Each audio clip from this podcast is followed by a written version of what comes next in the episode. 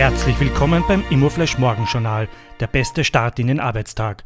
Die heutige Ausgabe widmet Ihnen Immomatch, Österreichs erste App für provisionsfreie Wohnungsvermittlung.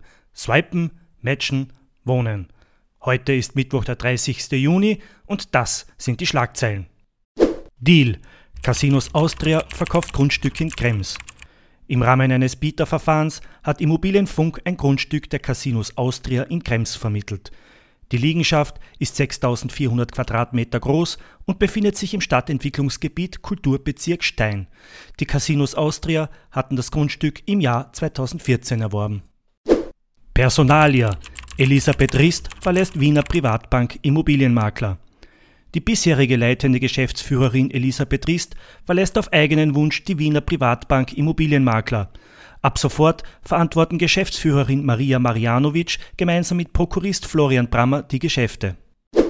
PropTech. Planon startet Online-Marketplace. Der Softwareanbieter Planon startet mit einem neuen Online-Marketplace für den PropTech-Bereich. Dieser soll eine Übersicht für die neuesten Digitalisierungsoptionen in der PropTech-Welt bieten. Besonders interessant ist heute Morgen folgende Meldung. Ronny Petschik tritt als Immofinanz CEO zurück. Kurz nachdem die Immofinanz bei der SIMO mit ihrem Übernahmeangebot gescheitert ist, ist Vorstandschef Ronny Petschik zurückgetreten. Auch hat er sein Aktienpaket abgestoßen.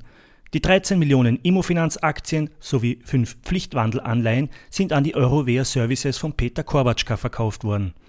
Interessantes Detail am Rande, bei der außerordentlichen SIMO-Hauptversammlung stimmte Korbatschka mit zwei anderen Großaktionären für den Beibehalt des Höchststimmrechts.